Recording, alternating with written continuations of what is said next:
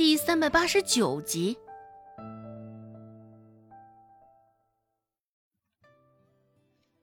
没过多久，周有巧的伟大事迹就已经成了不少说书人嘴里的话本，也成为了大家茶余饭后的议论的话题。周有巧如何凭借一人之力，从张大海的手上救下孩子，要了张大海的舌头？在衙门里又是如何与张大海周旋，要了张大海的性命，护住了县令？那些说书人说的惟妙惟肖，就像是事情发生之时，他们就站在一旁看到了般。将周有巧形象塑造的也是不是一般的高大，很是聪明厉害。张大海这人作恶多端。想到被他迫害的这么多老百姓，一股正义在周氏的心里油然而生。他要替那些受苦的老百姓报仇。周芷路过时，有幸听到了一两句，心里也是一阵冷笑。周有巧会那般对张大海，能有什么正义感？也全然不过是出于自己的私心罢了。割了张大海的舌头。恐怕是害怕张大海会将他们两人之间的那些事儿都给说道出来，而最后会动念头，直接借着那机会杀了张大海。大抵是害怕张大海会有刑满释放的那一天，亦或是会逃出大牢。张大海若是真出了大牢，第一个会报复的人，绝对也是周有巧无疑了。周有巧摆了他一刀，还害他失去了舌头，这样的仇积压在张大海的心头，睚眦必报的他自然也不会放过周有巧。当时周有巧在堂上动手时，周芷也是瞧得清清楚楚。原本周有巧是将张大海往一旁小兵的长枪上推的，只是那小兵似是怕了，枪头指的方向躲了躲。而后，周有巧又很快的补了一手。他是存着心思要让张大海死的。好在事实证明，周有巧还是虎毒不食子，最后没有对宋子阳下手，也没有让张大海对其下手。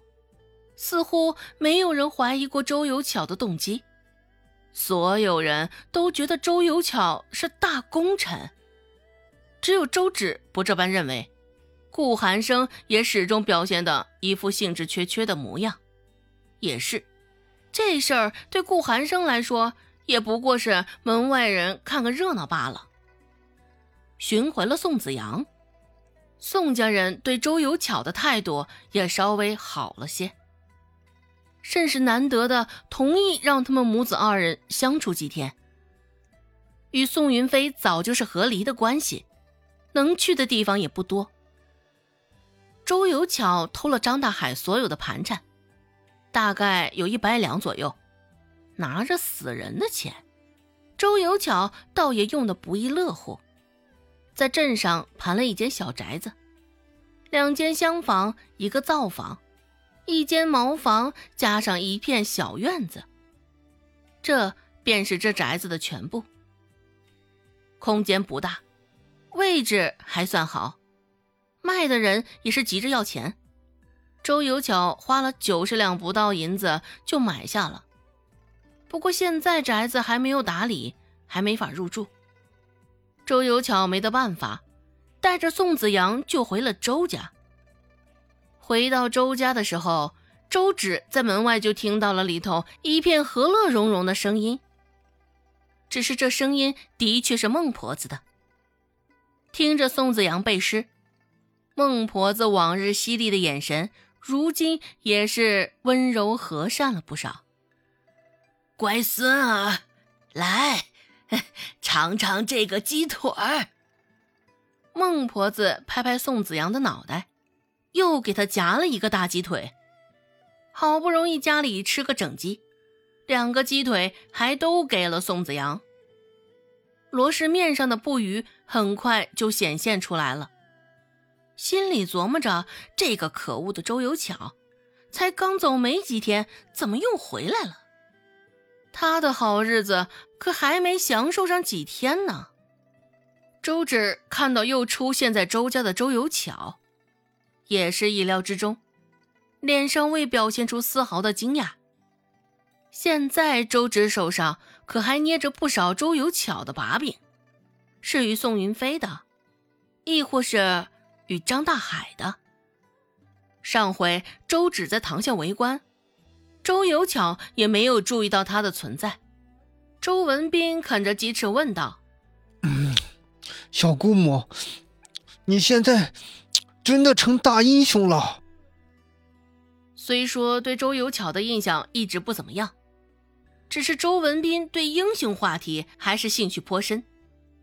他也没有想到，会对他使坏的小姑母，才过了没多久。竟成了人人称赞的女英雄。周有巧还没回答他的话，孟婆子率先开口说道：“哎，可不是，你小姑母抓住了坏蛋，救下了你姑表弟，最后还将那坏蛋杀了，保护了县令大人。你小姑母啊，也是随我。”又是机灵，又是果敢勇敢。孟婆子甚是得意的看了一眼周文斌，继续说道：“嗯，你日后可别像你娘那样，竟是干些偷鸡摸狗的事儿来。要睁大了眼睛，好好跟着你小伯母学习，也做个。”人人称颂的英雄才行。孟婆子咧着嘴，甚是神气活现。瞅着她那模样，被大家称赞女英雄的，好似不是周有巧，倒是孟婆子了。嗯嗯嗯嗯，奇怪，小伯母真的是大英雄吗？难不成之前是错怪她了？周文斌心头一阵怀疑。